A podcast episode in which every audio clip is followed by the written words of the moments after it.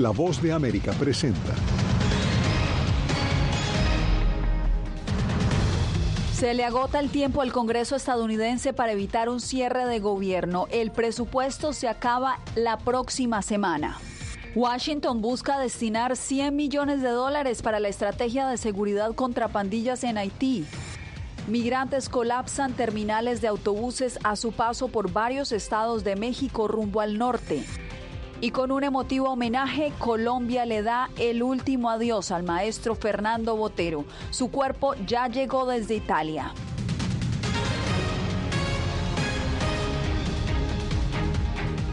¿Qué tal? Bienvenidos. Estados Unidos parece encaminarse a un cierre del gobierno federal. Un escenario así que impactaría a millones de personas. Los republicanos en la Cámara Baja no se han puesto de acuerdo y siguen inamovibles en su idea de que deben recortar los gastos antes de evitar un cierre. Jacopo Luzzi, ¿cuál es la situación en este momento? Bueno, Jasmine, la posibilidad de un cierre a finales de la próxima semana parece cada vez más probable. El tiempo se está agotando para alcanzar un acuerdo que satisfaga a todas las partes. Cortar los gastos sin pero cortar demasiado para no recibir un bloqueo demócrata en el Senado. En medio de todo esto, la posición del presidente de la Cámara Baja, Kevin McCarthy, es cada día más complicada.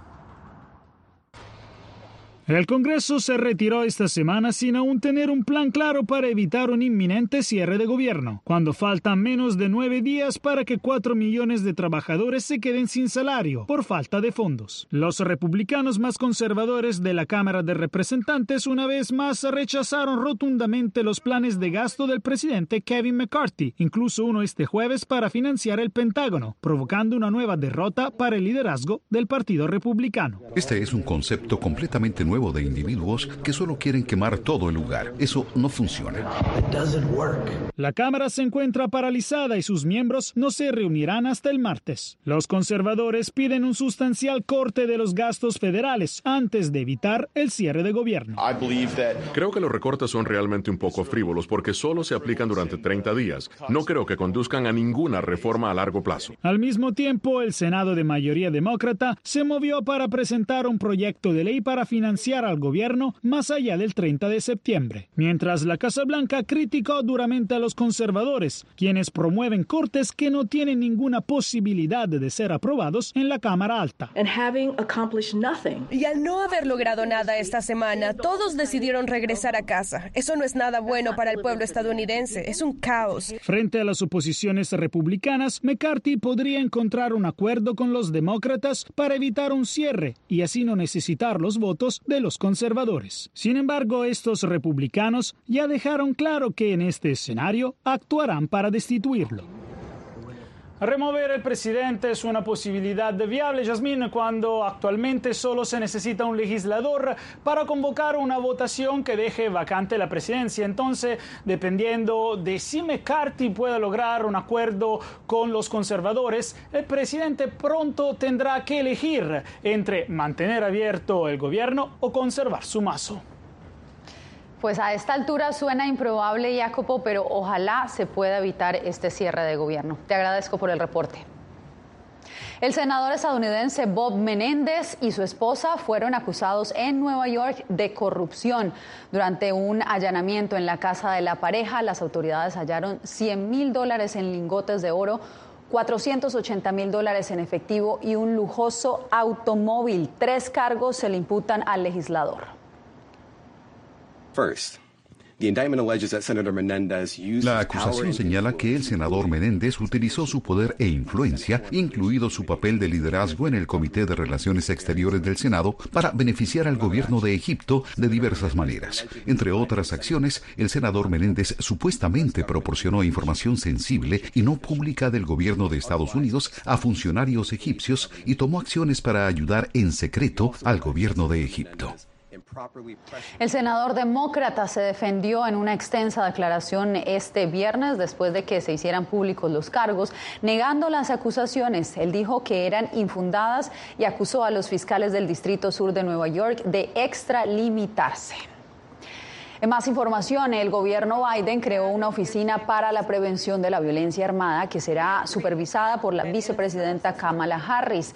El mandatario Joe Biden aseguró que continuará instando al Congreso a tomar acciones como promulgar verificaciones de antecedentes universales y prohibir las, las armas de asalto y los cargadores de alta capacidad. La estrategia se anuncia cuando Estados Unidos ha registrado 506 tiroteos en lo que va del 2023 según la organización Gun Policy.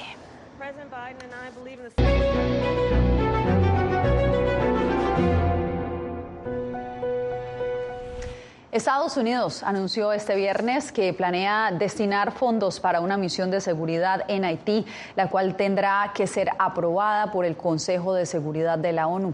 Celia Mendoza se encuentra a esta hora en Naciones Unidas con más información. Celia, adelante.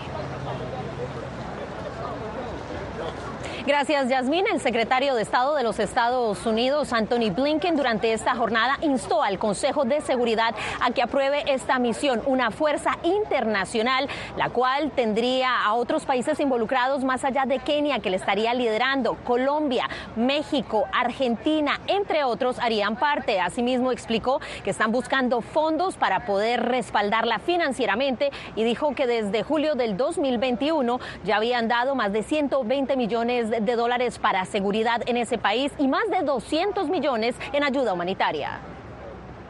Estados Unidos está dispuesto a apoyar una misión multinacional de apoyo a la seguridad proporcionando una sólida asistencia financiera y logística. Tenemos la intención de trabajar con nuestro Congreso para proporcionar 100 millones de dólares en apoyo y nuestro Departamento de Defensa está preparado para proporcionar un apoyo sólido y habilitador, incluyendo asistencia para la planificación, apoyo de inteligencia, transporte aéreo, comunicaciones y apoyo médico.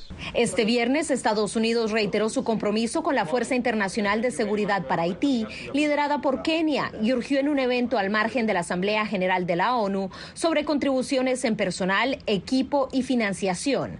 La secretaria de Relaciones Exteriores de México, Alicia Bárcena, afirmó que su país prevé seguir asistiendo a Haití. Nosotros tenemos que esperar la resolución del Consejo de Seguridad porque tenemos que actuar con base en esa resolución dentro del capítulo 7 México tiene muchas restricciones para mandar Fuerzas Armadas. En general no lo hacemos. Podemos apoyar en otra manera. Ya lo hemos hecho, pero necesitamos el mandato. Bárcena indicó que su país ha entrenado más de 500 policías haitianos en lo que va del año. Una labor adelantada también por Estados Unidos, según explicó Blinken, que también anunció sanciones adicionales a individuos en Haití. Hoy estamos tomando medidas para imponer restricciones de visa adicionales a funcionarios haitianos actuales y anteriores que están permitiendo la violencia. Esto ha llevado a imponer sanciones a más de 50 personas. También estamos anunciando 65 millones de dólares adicionales para profesionalizar aún más a la Policía Nacional de Haití y fortalecer su capacidad para desmantelar las pandillas y salvaguardar a las comunidades. Estados Unidos lidera la iniciativa en el Consejo de Seguridad y se espera que los miembros de este puedan votar en esta resolución la próxima semana. Yasmín.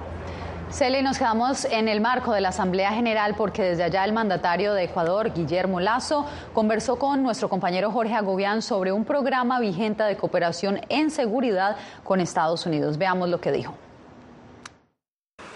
Ecuador es considerado uno de los países más peligrosos de América Latina y encuestas recientes muestran que la seguridad es el tema que más preocupa a la población. Yo los comprendo y lo comparto y lo respeto, pero como le digo, lo que yo encontré es una fuerza del orden desmantelada.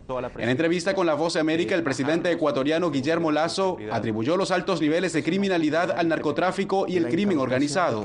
Frente a esa acción hubo una reacción violenta. Usted propuso un plan Colombia para Ecuador. ¿Usted cree que este sigue siendo la solución? Pero fíjese que lo hemos logrado, porque se ha difundido muy poco un memorándum de entendimiento entre la Secretaría de Defensa de los Estados Unidos y el Ministerio de Defensa del Ecuador, que tiene 169 objetivos eh, durante los próximos siete años. Pero eso es lo más cercano a un plan Colombia. En 2022, Lazo propuso esa iniciativa conjunta con Estados Unidos, algo que generó controversia y críticas de varios sectores en el país sudamericano. ¿Y usted cree que eso el próximo presidente o presidenta de Ecuador debería seguir impulsándolo? Creo que por sentido de responsabilidad sí, porque es el apoyo y la ayuda de Estados Unidos al Ecuador el asesinato del candidato opositor Fernando Villavicencio en agosto conmocionó al mundo y puso la lupa en los niveles de criminalidad del país. Yo comprendo que esas imágenes que recorrieron el mundo generen una sensación de absoluta inseguridad en el Ecuador que no es tal. Por otro lado, Lazo se mostró a favor del restablecimiento de relaciones diplomáticas con el gobierno de Nicolás Maduro, a quien ha denunciado como responsable de violaciones de derechos humanos. Yo creo que lo más sano es normalizar relaciones. Su declaración marca un cambio de discurso, después de que en 2022 se comprometiera con Argentina a analizar la situación, pero advirtió en ese momento que su gobierno no estaba listo para tomar una decisión. Jorge Agobián, Voz de América, Nueva York. Y hablando de otra problemática que está afectando también a la región, el gobierno de Costa Rica pide más apoyo financiero internacional para atender la migración de tránsito proveniente de Panamá. En entrevista con La Voz de América, el canciller Arretinoco explicó que unos llegan a diario a Costa Rica.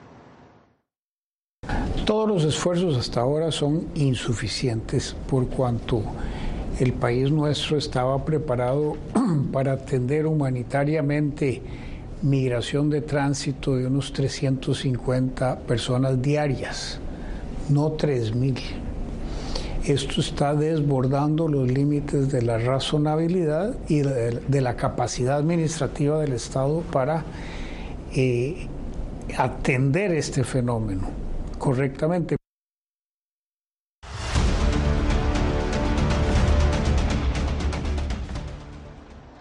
Miles de pasajeros permanecen varados hoy en, terminales de autobuses en México. Por eso nos enlazamos a esta hora con Anareli Palomares en Ciudad de México. Anareli, cuéntanos qué fue lo que disparó esta situación. ¿Qué tal, Yasmín? Pues ahora efectivamente las terminales de autobuses están repletas de migrantes porque ellos han optado a viajar por estos camiones vía terrestre y no arriesgarse más a abordar los trenes de carga y tampoco arriesgar sus vidas en los contenedores de los camiones de carga en los que viajan sin oxígeno y sin agua. Y bueno, ahorita justamente nos encontramos eh, frente a otro perfil de estos migrantes varados. Me encuentro en una zona muy céntrica de aquí de la capital del país, de la Ciudad de México, en donde podemos ver que hay un campamento improvisado. Aquí hay decenas, me atrevo a decir que cientos ya de migrantes, particularmente el día de hoy hemos podido ver que en su mayoría son haitianos y como puedes observar, pues ellos hacen su día a día aquí en la vía pública. Aquí duermen, aquí han instalado estas casas improvisadas con lonas de plástico, con lazos, con cartones, aquí incluso orean, tienden su ropa y pues esperan, nos estaban comentando que algunos esperan que sus familiares les envíen dinero para poder continuar su camino hacia la frontera norte de México y otros están esperando los trámites ante la Comisión Mexicana de Ayuda a Refugiados. Pero esta situación se replica en otros puntos del país. Vamos a ver.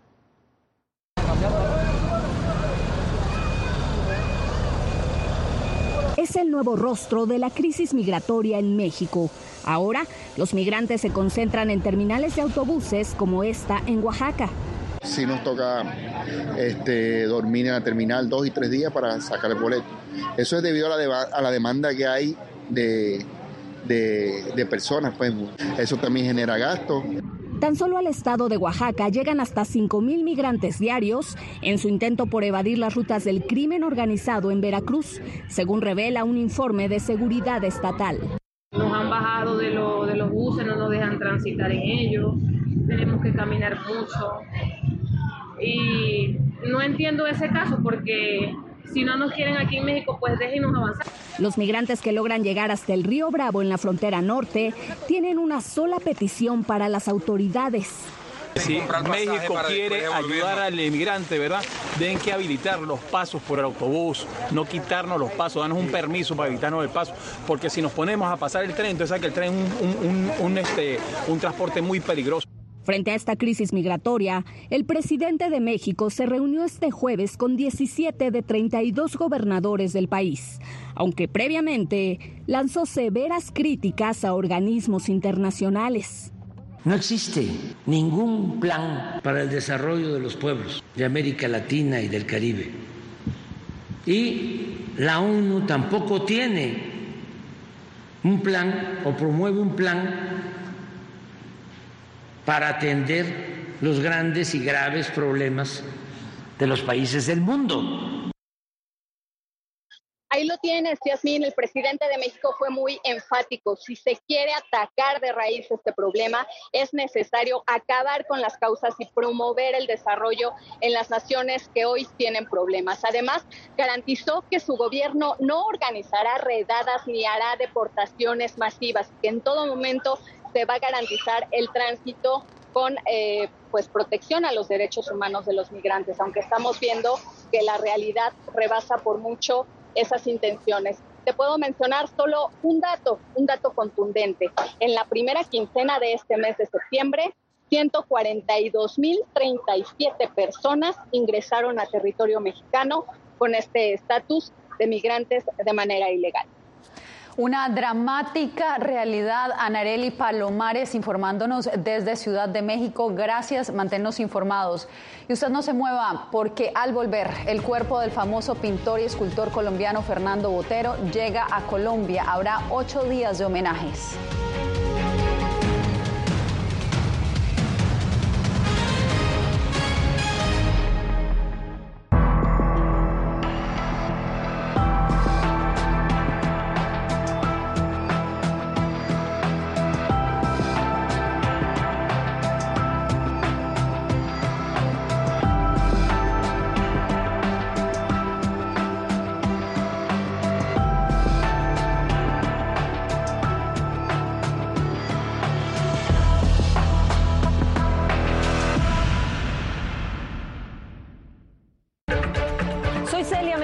Corresponsal internacional de La Voz de América.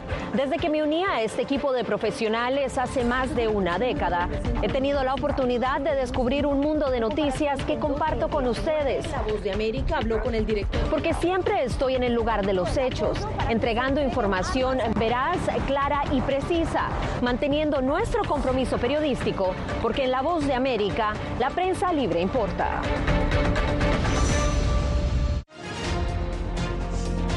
Actualidad. Que la inteligencia artificial va a estar presente en nuestro día a día. Intentan sacarse de encima a trabajadores. Análisis. El cambio climático está teniendo muchísimos impactos. Que afecta siempre a los más vulnerables. La región necesita ayuda. Debate. Proteger a las escuelas con armamentos. Es una total eh, ridícula, es algo inverosímil. Con la información más allá de los titulares. Todas las semanas por La Voz de América. Desde Washington, le saluda Gonzalo Abarca. Soy Oscar Ortiz Barahona, corresponsal La Voz de América. Ser La Voz de América desde Honduras me permite conectarme con todos ustedes, nuestras audiencias en todos los países del continente, ofreciendo información veraz sobre los temas que más te impactan. Honduras y los Estados Unidos han ejercido labores humanitarias de 40 viviendas desde perspectivas humanas y con base en hechos te informamos para que seas tú quien formes tu propia opinión, porque La Voz de América, la prensa libre, importa.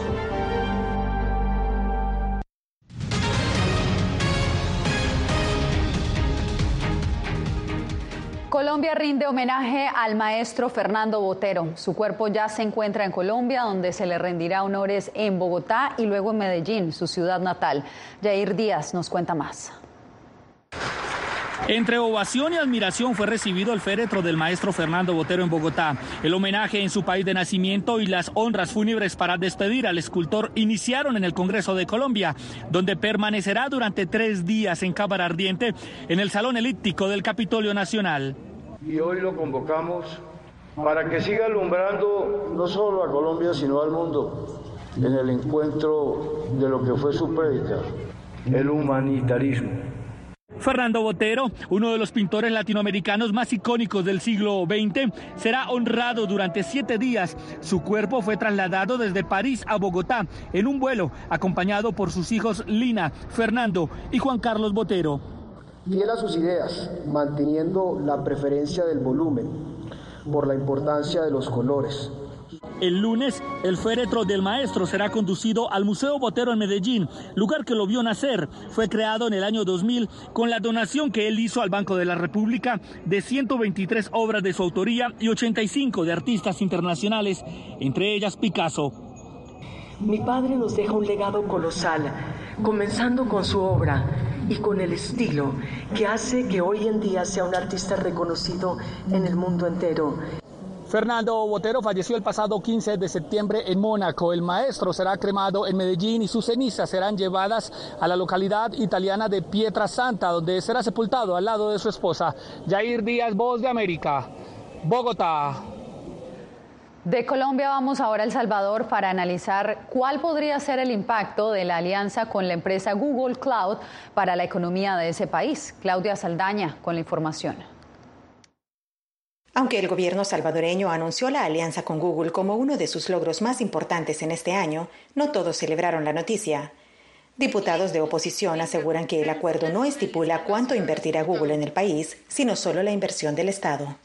Lo que estamos viendo es más bien que El Salvador va a comprar servicios que nos podrán costar, y cito, al menos 500 millones de dólares en total. Para implementar la alianza, el Congreso aprobó la Ley General de Modernización Digital del Estado. Diputados del partido oficialista defienden la medida. Nos vamos a convertir en el hub tecnológico de Centroamérica. Algunos economistas, como Otto Rodríguez, consideran que esta idea podría no tener el impacto esperado en el país. Si esto al final termina siendo una oficina donde donde van a haber 30, 40 personas, o sea, bueno, qué bien por las 40 personas que se van a generar empleo, pero el problema es que nuestra economía necesita 80 mil empleos anuales. Por su parte, los académicos opinan que el país aún necesita generar las condiciones para atraer inversión real de empresas tecnológicas y prepararse para ofrecer mano de obra cualificada. Si queremos atraer inversión extranjera de alto valor agregado y de calidad, tenemos que preparar el recurso humano, tenemos que formar a los jóvenes tenemos que mejorar los niveles matemáticos. Google dijo en un comunicado que con esta alianza ayudará a modernizar los servicios gubernamentales y mejorar la atención sanitaria y la educación del país. Claudia Saldaña, Voz de América, El Salvador. En instantes espera detalles del millonario acuerdo que logró Honduras con el Fondo Monetario Internacional.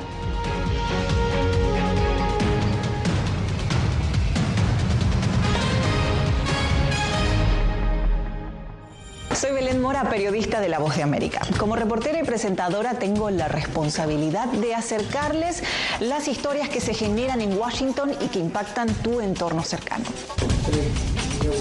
Desde perspectivas diversas en un ambiente informativo en constante evolución que pone a prueba y nos hace poner en la balanza nuestros valores profesionales, te presentamos información veraz, porque en La Voz de América la prensa libre importa. Tiempos de cambios, cuando el mundo parece incierto y lo que escuchamos no refleja lo que vemos, buscamos la verdad. Cuando nos cuentan solo una parte de la historia, perdemos la confianza. En momentos de crisis, nuestros sueños, esperanzas y deseos de un mejor mañana dependen de una prensa libre. En La Voz de América te traemos las historias que la gente se arriesga a ver. Conectamos el mundo y lo unimos con la verdad.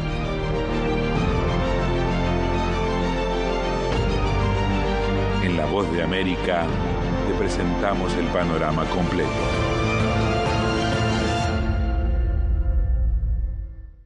Soy Jacopo Luzzi, reportero de La Voz de América aquí en Washington, D.C. Ya sea informando desde el Capitolio, desde la Casa Blanca, cubriendo el impacto del cambio climático, el impactante tema migratorio, o subir en un avión y cruzar medio mundo para estar en el lugar de la noticia con la información precisa y veraz, este es mi compromiso como periodista. Un compromiso de vida profesional que comparto con ustedes, porque en La Voz de América la prensa libre importa.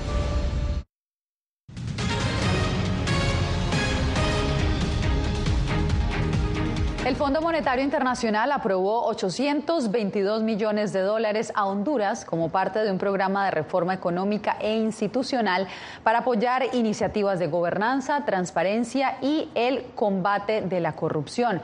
Óscar Ortiz nos da la información.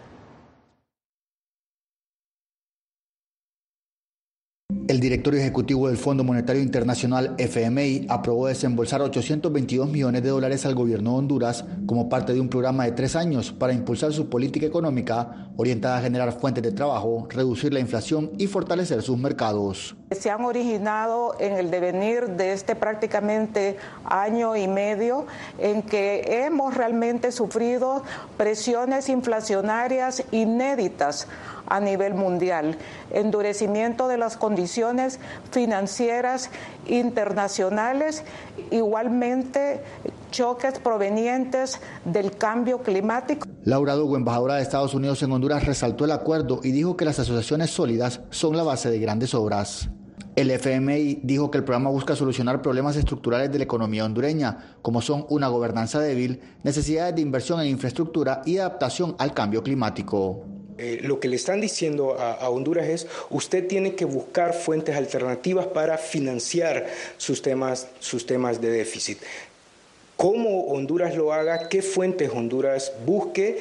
Bueno, eso ya es parte de, una decisión de la, de la autoridad. Honduras recibirá de manera inmediata 117 millones de dólares destinados a resolver las necesidades de balanza de pagos y a apoyar un programa de transformación económica, incluyendo una reforma tributaria de gran alcance. Oscar Ortiz, Voz de América, Tegucigalpa. Si tiene su teléfono a la mano, lo invitamos a acceder a todo el contenido original de La Voz de América. Es muy fácil, usted solamente tiene que escanear el código QR que está viendo en pantalla y desde allí lo guiaremos a descargar nuestra aplicación BOA Plus. Allí podrá ver no solo nuestras noticias, también series especiales y documentales exclusivos que produce La Voz de América. Hacemos una breve pausa y regresamos en instantes con más. Soy Verónica Villafañe, corresponsal para La Voz de América en Los Ángeles. La Voz de América me ha dado el espacio para contar las historias de personas excepcionales y continuar informando sobre las noticias más importantes y relevantes para nuestra audiencia, presentando los hechos de forma imparcial y con fuentes confiables, principios fundamentales del periodismo. Por eso valoro trabajar con La Voz de América, donde la prensa libre importa. Actualidad. Que la inteligencia artificial va a estar presente en nuestro día a día. Intentan sacarse de encima trabajadores. Análisis. El cambio climático está teniendo muchísimos impactos. Que afecta siempre a los más vulnerables. La región necesita ayuda. Debate. Proteger a las escuelas con armamentos. Es una total eh, ridícula, es algo inverosímil. Con la información más allá de los titulares. Todas las semanas por La Voz de América. Desde Washington, le saluda Gonzalo Abarca. Soy Claudia Saldaña, corresponsal de La Voz de América en El Salvador. Ejercer el periodismo es un desafío que crece constantemente frente a la complejidad del escenario político de mi país. Presentar todas las voces, todos los ángulos y el contexto nos permite ofrecer a ustedes, nuestras audiencias, un panorama más completo de nuestra realidad. La imparcialidad está en el ADN de la BOA y me siento orgullosa de ser parte de este gran equipo de profesionales que demostramos cada día por qué la prensa libre importa poder ser la voz de la denuncia de tantas personas que sienten fuertemente vulnerados sus derechos. Una de las, de las patas que sostiene la democracia debe ser la libertad de prensa. Periodismo, la prensa libre importa, una coproducción de La Voz de América con nuestras afiliadas en la región. ¿Cómo garantizar que las voces lleguen a quien tienen que llegar? Impunidad, indolencia de la justicia son nuestros principales enemigos. Disponible en vozdeamerica.com.